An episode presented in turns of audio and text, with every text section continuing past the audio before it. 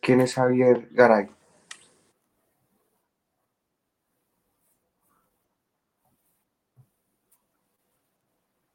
Hola Juan Manuel, muchas gracias por la invitación. Estoy escuchando todavía muy entrecortado. No, no sé qué está pasando con la, con la señal, pero bueno, tratemos de conversar así. Bueno, buenos días, buenas tardes a todos los que nos acompañan.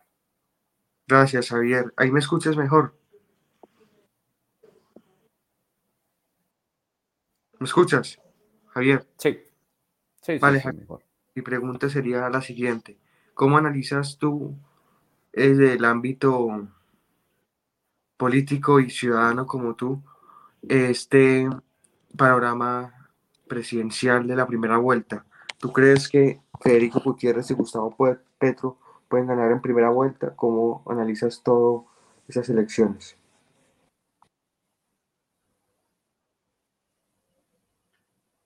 Ok, listo. Eh, eh, la pregunta es eh, cómo analizo la, la, situación de cara a la primera vuelta y pues en general el entorno de la campaña. Em, pues a ver, yo sí, para responder esa última parte, yo sí creo, pues lo muestran las, las tendencias, sobre todo en las encuestas, que pueden ser los dos candidatos, eh, Federico Gutiérrez y Gustavo Petro, los que pasen a segunda. Em, no, no, no, es, no creo, no veo tan fácil que haya una definición en ningún sentido en la primera vuelta, es decir, que alguien pueda ganar en primera vuelta va a ser muy complicado. Mm, y pues otro elemento que hay que tener en cuenta de esta campaña, pues es eh, la cantidad, digamos, de desafíos que existen de cara al futuro, de, pues, que, precisamente es el, nombre que ustedes le dan a, su espacio, eh, de, eh, desde el punto de vista de la defensa de la democracia, desde el punto de vista de la preservación de las instituciones y pues en general, digamos, del panorama económico y político de Colombia por los próximos años. Gracias, Javier. Ahora mi siguiente pregunta sería la siguiente.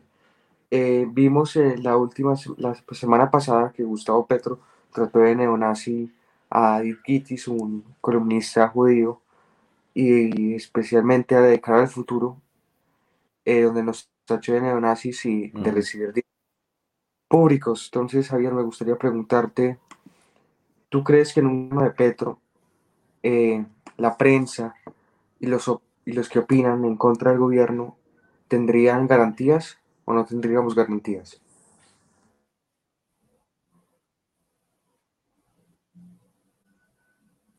A ver, eh, no, yo creo, a ver, lo que pasa es que, a ver, eh, primero que todo eso que, hace eh, Petro es una, digamos, tiene una intención muy clara, ¿no? Y es acabar eh, moralmente a quien lo cuestione, al que sea el opositor, al que diga algo en contra de lo que él plantee, etcétera.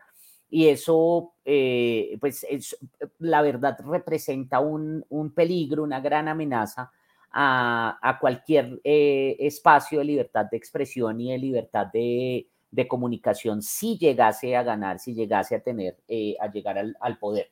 Mm, porque entre otras va a tener pues todo el aparato estatal, todo el aparato del gobierno, eh, para ser más exactos, eh, para poder presionar, para poder eh, macartizar, digamos, callar de la manera como, se, como lo intentó hacer, utilizando unos, unos términos que, digamos, a la gente poco nada le interesa, si esos términos están bien utilizados, si son rigurosos o no. Lo, único que le interesa a la gente es que eso es igual a algo negativo y por lo tanto va a identificar a las personas opositoras o a las que eh, el, presidente de turno eh, utilice ese tipo de denominaciones y adjetivos como, como personas entonces indeseables eh, para la sociedad. Y ese es un elemento adicional, ¿no? Digamos, el, objetivo de Petro también es identificar, crear, construir enemigos reales o, o imaginados el punto es que él se presente como un líder que está protegiendo a unas mayorías. Eso es muy típico de, ese tipo de, líderes políticos y pues eso también representa una gran amenaza para la democracia. Entonces, eh, que si habría garantías y todo, pues todo ha demostrado que no. Definitivamente no es una persona que, tenga ningún, eh, ningún antecedente eh, que uno pueda decir que va a cambiar y que va a convertirse en un verdadero demócrata si llega al poder. Gracias, Javier. Ahora mi siguiente pregunta es, ¿cómo acabar el sistema capitalista, clientelista y, y corrupto? Esta es mi pregunta.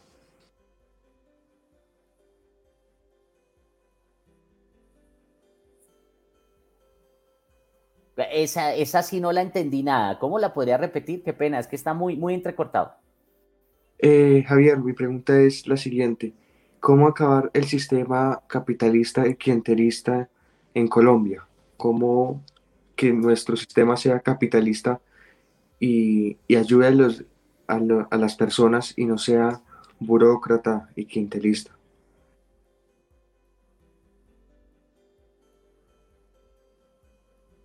Mm, no, a ver, eh, creo que de, lo que medio escuché es eh, la pregunta hace referencia al clientelismo y a la corrupción en Colombia, ¿cómo acabarla? ¿Es eso? Sí. Sí. ¿Sí? Ok. Eh, bueno, digamos, hay, hay, hay, toda una discusión, uno, uno, uno, este tipo de temas, sobre todo el tema de la corrupción, es, es un tema muy complejo, multicausado, con muchísimas variables en, en, en, curso y demás. Pero hay dos elementos que yo sí creo que hay que tener en cuenta. El primero es que la corrupción no es la causa, sino es el resultado. Digamos, el, el, la corrupción es resultado de una construcción de unas instituciones, es decir, de unas reglas del juego eh, que han facilitado y que han construido la lógica de la acción política en Colombia. ¿sí? De la forma como, como se construye el Estado, de la forma como actúa ese Estado y de la forma como se dan las dinámicas políticas en el país, que a su vez tienen esa otra característica que ustedes mencionan, que es el clientelismo, ¿no? Em, de, los dos fenómenos, digamos, el clientelismo es una forma, digamos, de construcción y de organización eh, entre el liderazgo político y unas bases. Es una forma de muchas posibles. Y eso eh, ha, habido, digamos, uno eh, dentro de Francis Fukuyama, en, uno de sus libros de los más recientes, tal vez por ahí de 2015, eh, muestra y cuenta cómo el clientelismo casi que, entre comillas, es una invención estadounidense.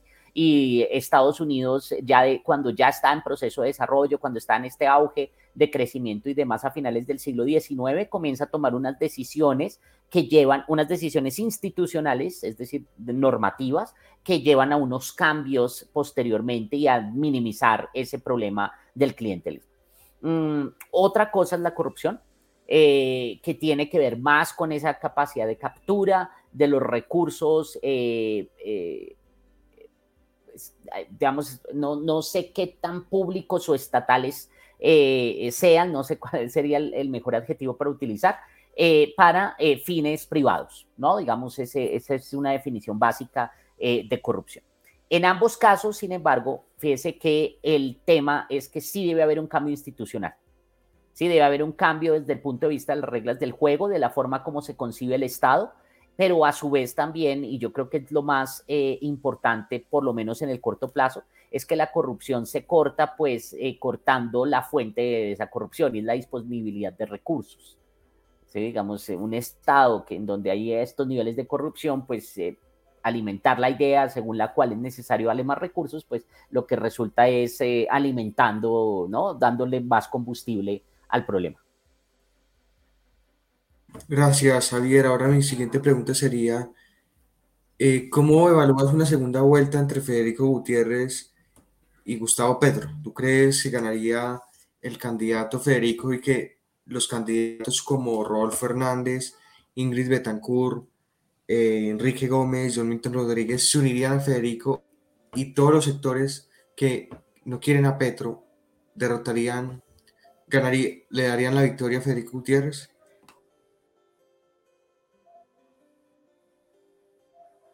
Hmm.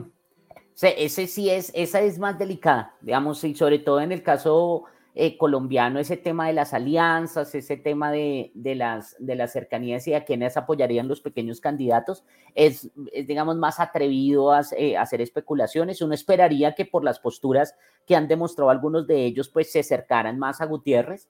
Mm, no obstante, no hay que olvidar tampoco que muchos de estos políticos eh, su intención es definitivamente tener algún tipo de participación en el poder. Y ahí viene una pregunta que, uno tendría que hacerse y es em, si realmente es el político que va ganando el que más alianzas genera o las alianzas las que genera la fortaleza del político. Digamos, si es lo segundo, uno diría, bueno, eh, podría haber más espacio para la ideología ¿sí? Es decir, para esas cercanías en términos de afinidades políticas, de propuestas, y uno esperaría que entonces algunos candidatos, de pronto Hernández, eh, pues en los últimos días lo ha mostrado Betancourt, que podrían acercarse más a, a, a Gutiérrez, eh, mm, pero, pero si la razón por la cual eh, llegan los políticos a dar apoyos es dependiendo de quién se percibe puede ser el verdadero eh, candidato que va a ganar, entonces ahí estaríamos en problemas porque entonces se abre la, digamos, se incrementa la probabilidad de que decidieran apoyar a algunos de estos de pronto en segunda vuelta a Gustavo Petro. Vamos a ver, vamos a ver, la, la cosa está muy enredada, yo la veo muy enredada para el país, es decir, que podríamos estar esperando, eh, digamos, unos apoyos importantes a, Gustavo Petro. Vale, Javier, ¿crees que Gustavo Petro ya llegó a su techo? Yo, yo escuchaba por ahí que Gustavo Petro ya no tenía más votos porque ya los 6 millones de la izquierda están ahí porque los demás son de centro, centro derecha y derecha. ¿Crees que ya llegó al techo Gustavo Petro?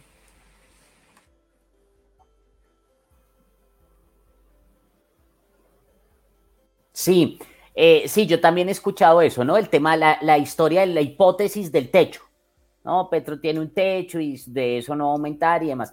Yo creo que este, el análisis que hay que hacer es, eh, debe ser muy crudo, debe ser un análisis que muchas veces a uno, pues las cosas que no eh, incluyen elementos y variables que no le gustan. mejor dicho, el análisis hay que hacerlo con el análisis y no con el deseo. ¿sí? Lo que hemos visto en los últimos meses es que mm, em, pues el techo se ha venido aumentando. Si uno esperaba ahí, pero el techo se ha venido aumentando de, de Petro. Eh, y eso puede ser explicado por muchas razones hay muchas personas que ni siquiera por ser petristas están eh, diciendo, y ahí hay un elemento importante, eh, volviendo a la segunda pregunta, la del tema este, cómo crean con el lenguaje unas realidades y la creación de unos enemigos y demás, es que eh, es, esta gente lleva, lleva años, lleva una ventaja, yo diría por lo menos de cuatro años, de crear una narrativa según la cual Colombia está no solamente mal, sino lo más mal que podría estar. Y hay muchas personas que sin necesariamente ser enemigas de, perdón, de, sí, enemigas del capitalismo, sin, sin querer acabar con las cosas, pues dicen, bueno, ¿y por qué no probar con alguien diferente? De pronto salen las cosas bien, de pronto, ¿no? Y esa, esa, ese casi que, entre comillas, cinismo de muchos de los ciudadanos eh, podrían, podrían entonces estar aumentando ese, el famoso techo de, de, Petro. Entonces yo no, no, pues, eh, digamos, eh, eh, tal vez no, no tengo ese, esa capacidad de análisis muy refinado político electoral, mm, pero, pero yo creo que la, la, esperanza no debería ser el techo de Petro, sino cómo podemos enfrentar em, la, primero, pues seguirle haciendo oposición, mostrando las debilidades, dejando en evidencia su talante antidemocrático, el peligro que representa él y su grupo eh, de aliados, eh, pero por el otro lado también pues buscando esta opción, sobre todo pues digamos que la, la, que se encamina es definitivamente em, eh, Gutiérrez en términos de, de, mostrar y pues de, de, mostrar también cuáles son las ventajas en términos del, del programa, ya salió eh, y tiene unas cosas interesantes y por lo menos pues plantea eh, seguramente va a haber errores, seguramente va a haber problemas, como siempre en todos los gobiernos, pero aquí lo que estamos diciendo es eh, un gobierno como cualquier otro con problemas y demás, o un salto al vacío. Y, eso es lo que yo creo que, habría que dejar en evidencia. Vale, Javier, mi siguiente pregunta sería, no es una pregunta, es para que tú analices las propuestas económicas de Petro, de Petro también la de las pensiones. Entonces, danos un análisis, por favor de las propuestas económicas. Ok. Eh, listo. Digamos que, digamos que mm, eh, las, las, propuestas eh, de, Gustavo Petro primero no son muy claras, ¿no? Digamos, no hay, no hay una, realmente no hay propuesta. Lo que hay es un arbolito de Navidad, yo considero, ¿no? Uno piensa el arbolito de Navidad con una cantidad de cosas colgándole y con alguna cantidad, con una cantidad de, deseos, ¿no? de deseos, de, de una lista de, una, de temas que quisieran que sucediera. Y eso es el peligro, digamos, que las personas al leer ese documento no diferencian entre cómo se llega a lo que se desea y lo que se desea, ¿no? Y entonces eh, definitivamente cuando uno dice analicemos las propuestas de Petro, pues entonces tendría que tener las propuestas, pero no hay, lo que tenemos es una cantidad de deseos. De lo que uno podría identificar que realmente son propuestas, hay eh, dos elementos importantes eh, para resaltar. Primero, que se relaciona con la pregunta de la corrupción em, y seguramente con la de clientelismo. Em, está el tema de más recursos estatales. digamos, ese es, un, ese es común a, eh, a, todos los elementos que uno puede mm, inferir de, la, de lo que plantea, de lo que plantea eh, eh, Petro, en, eh, pues en ese documento, que es un documento bastante denso, como mal hecho, en fin. Em, y el otro elemento que está relacionado con esto, o más bien que explicaría por qué ese énfasis en recursos estatales, que es el espíritu o la visión que tiene Petro y su grupo cercano, o a veces cientos de personas que supuestamente construyeron el programa, eh, que tiene que ver con esa visión de la economía como si fuera, eh, no sé si propiedad o un, un agente que podría ser controlado fácilmente a través de medios estatales. ¿No? Y entonces ahí estamos ante dos peligros grandísimos. De un lado, el tema de los recursos, que implica, por un lado, inmediatamente una restricción de todo tipo de libertades económicas, pues porque lo primero que se afecta claramente es el ingreso disponible de los hogares, de las personas para que resolucionen sus problemas, pero que además agrandaría muchos de los problemas que hemos identificado. Pues como por eso le decía, ahí hay una relación, por ejemplo, con la corrupción directa, pues ya lo había mencionado. Si usted le da más recursos a un Estado corrupto, pues va a haber más corrupción. Pero además está el tema del clientelismo y es que, de nuevo, el clientelismo es eh, resultado de una relación entre líderes políticos y las bases y ese resultado es porque así son las prácticas políticas, así se han construido históricamente.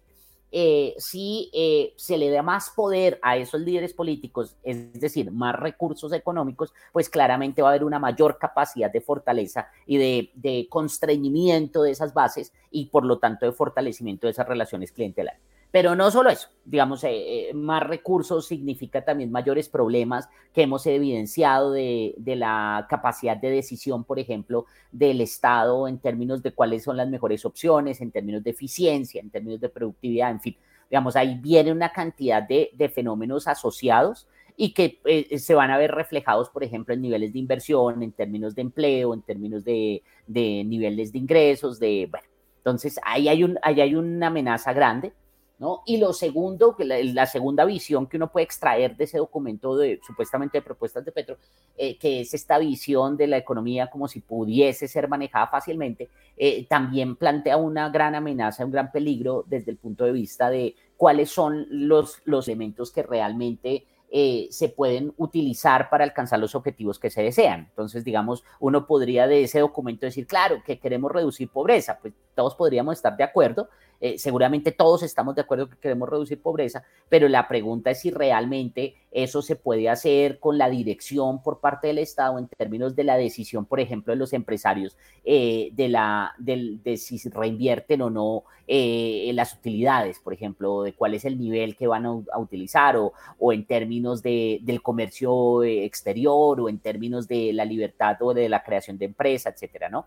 Entonces yo creo que ahí hay muchos elementos eh, que, que, también plantean una señal de alarma muy importante, eh, porque la verdad es que no vamos a poder superar los problemas eh, que tenemos y que hemos identificado y en los que podemos estar de acuerdo, como decía, si no reconocemos antes que tal vez la forma de hacerlo no es con la dirección de un, de un es una hipótesis muy, muy de economía y de ciencia política, del dictador benevolente, eh, una persona que, tenga todo el poder, pero que además sea bueno y quiera hacer bien las cosas, que tal vez es la figura que quiere presentar eh, Petro, mm, sino que realmente tiene que ver con dar mayor capacidad y oportunidades para que las personas tomen sus decisiones y puedan perseguir sus propios objetivos. Gracias, Javier. Mi siguiente pregunta es la siguiente. ¿Qué cambios necesita la educación en Colombia para que los ciudadanos tengamos mejores conocimientos básicos de economía y no caigamos en, discursos populistas.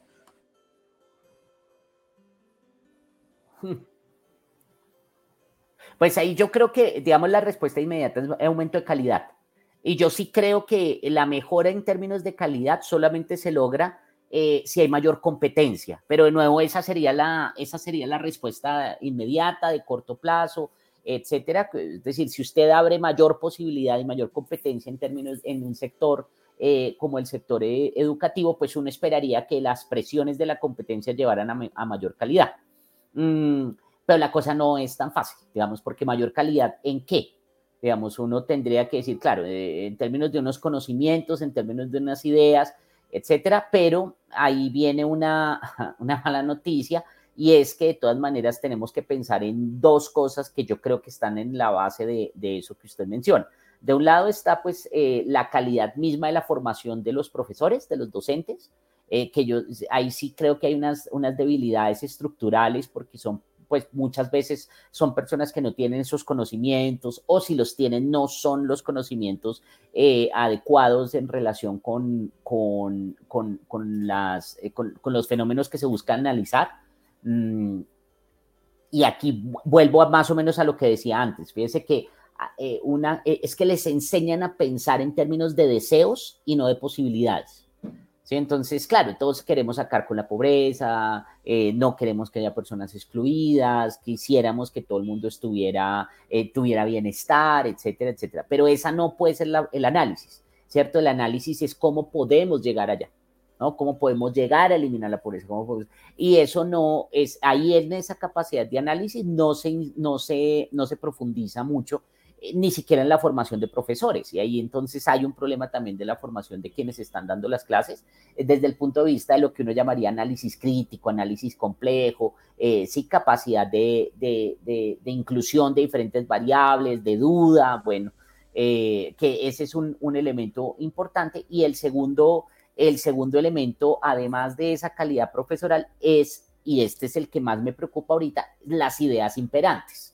Entonces, fíjese que mm, la mayoría, digamos, sobre todo en el sector académico y sobre todo en el sector de, ciencias sociales, ahorita eh, casi que la teoría eh, hegemónica, la teoría predominante, es la de la interseccionalidad. Y entonces eso plantea unos desafíos para cualquier pensamiento liberal, porque es tal vez la primera teoría eh, o conjunto de teorías que abiertamente eh, plantean la necesidad de acabar con el liberalismo, son antiliberales, ¿sí? Porque consideran, digamos, eh, equivocadamente, pero consideran que el liberalismo ha generado muchos problemas, o más bien se ha basado, digamos, en la, en la explotación, en la exclusión y demás.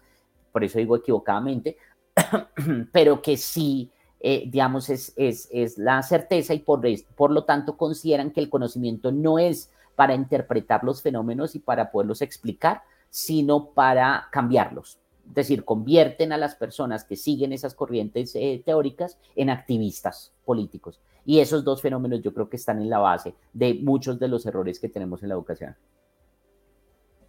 Vale, Javier, mi siguiente pregunta es sobre las elecciones presidenciales. ¿Tú crees que a Gustavo Petro, qué sectores se le unirían? ¿Crees que César Gaviria se uniría con ellos y con él, con el pacto histórico, y si crees que también Cambio Radical se uniría con Gustavo Petro, y también cuáles crees que son, serán las próximas adiciones a, la campaña de Fico. Ok. Eh, a ver, eh, desde el punto del lado de cambio, no, no, no, pues no lo veo tan claro. Igual habría que mirar cada uno de los elementos porque, de nuevo, yo creo que hay, hay, dos tipos de políticos en Colombia, unos políticos que tienen más, digamos, esta experiencia y esta carga ideológica importante y otros que son los políticos que están ahí pues para buscar puestos. ¿No? Los que van a buscar puestos son los que van a estar dentro de la primera hipótesis que yo mencioné antes, es decir, que se le pegan al que consideren esté ganando o al que tenga mayores posibilidades de victoria. Eh, eh, entonces, seguramente en cambio habrá alguno que otro que, que sea así, pero, eh, digamos, la, lo que, la esperanza que yo tengo, porque esto sí, digamos, es pura especulación, eh, la esperanza que yo tendría es que eh, con el, liderazgo que tiene Germán Vargas, pues tal vez se podría esperar que no haya ninguna adhesión a, a Gustavo Petro por parte, o por lo menos no una adhesión directa a, a, Gustavo Petro por parte de este partido, porque Germán Vargas es uno de los políticos que mencionaba antes, tal vez de la primera categoría, es decir, de aquellos que son por experiencia y demás también altamente, eh, tienen una carga ideológica importante, es decir, él tiene una idea de país y tiene unas ideas claras y unas ideas consolidadas y unas ideas que defiende, que a la gente no le guste, lo que sea, pero, pero, pero entonces ahí lo veo difícil. Mm, del lado del Partido Liberal, mm, ahí sí la cosa se complica, porque eh, ahí veo más que son del segundo tipo de políticos, es decir, de los que necesitan un cargo. Y históricamente el Partido Liberal,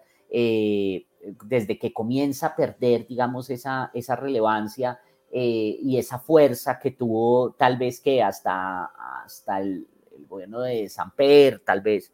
Mm, Sí, hasta el bueno de Samper, definitivamente. Él, no puede, no puede, mm, se ha dedicado más a ser un, captador de, puestos, ¿no? Y ahí entonces sería una apuesta de quién está ganando. Digamos, uno podría decir, uno podría decir que el altercado entre Francia Márquez y César Gaviria podría, ah, podría ser muy relevante y determinar el futuro de la posible eh, no adhesión del Partido Liberal, por lo menos del ala gavirista, a la campaña de Gustavo Petro. Hasta, hasta ese momento muchos pensamos que ya era un hecho, pero esa declaración o esas declaraciones de Márquez em, eh, se eh, llegaron, pues desde el punto de vista de uno, en muy buen momento, porque rompieron esa posibilidad entre otras porque eh, César Gaviria, por lo menos desde la interpretación que yo leí, sí tiene, digamos, esa eh, capacidad de utilizar el ámbito político para resarcir o para desquitarse de daños que se le han hecho históricos. Y esto porque ha pasado antes, cuando él terminó en, su, en la Secretaría General de la Organización de Estados Americanos, en ese momento era supuestamente muy cercano al entonces presidente Uribe, Em, eh, eran aliados, había un apoyo directo y demás, pero hubo unas declaraciones por parte de, em, del presidente Uribe sobre el proceso de paz que se llevó a cabo en el gobierno de César Gaviria y cuando llegó César Gaviria al poder, eh, perdón, al país, eh, decidió hacerle oposición desde ese momento al gobierno. Entonces, eh, pues ahí yo sí creo que hay mucho, mucho elemento personal, ¿no? Del ego herido, pues, de César Gaviria, y esto podría jugar a favor en este momento para que no se concertara esa alianza eh, con, con Petro. Y por descarte, si no se van con él en una segunda vuelta, pues entonces se irían con Gutiérrez. Eh, que pues se sumarían, ¿no? Sumarían, esperemos eh, que tengan la fuerza. No veo mucha fuerza electoral de cambio radical, una mayor fuerza del Partido Liberal, pues porque son todo el tema de lo que Ingrid eh, llama la, con desdén, ¿no? Llama las maquinarias, pero que es así como funciona el país, porque es que la política hay que hacerla con políticos. Eh, y, pues los votos los tienen los políticos y, de nuevo cuando uno reconoce que así son las prácticas políticas en Colombia, pues ya no deja de alarmarse y de indignarse y más bien em, eh, reconoce que hay unos elementos que no se pueden cambiar, eh, de la, primero de la noche a la mañana y segundo por buenas intenciones de nadie, ¿no? Los que más supuestamente tienen buenas intenciones llegan a hacer más daño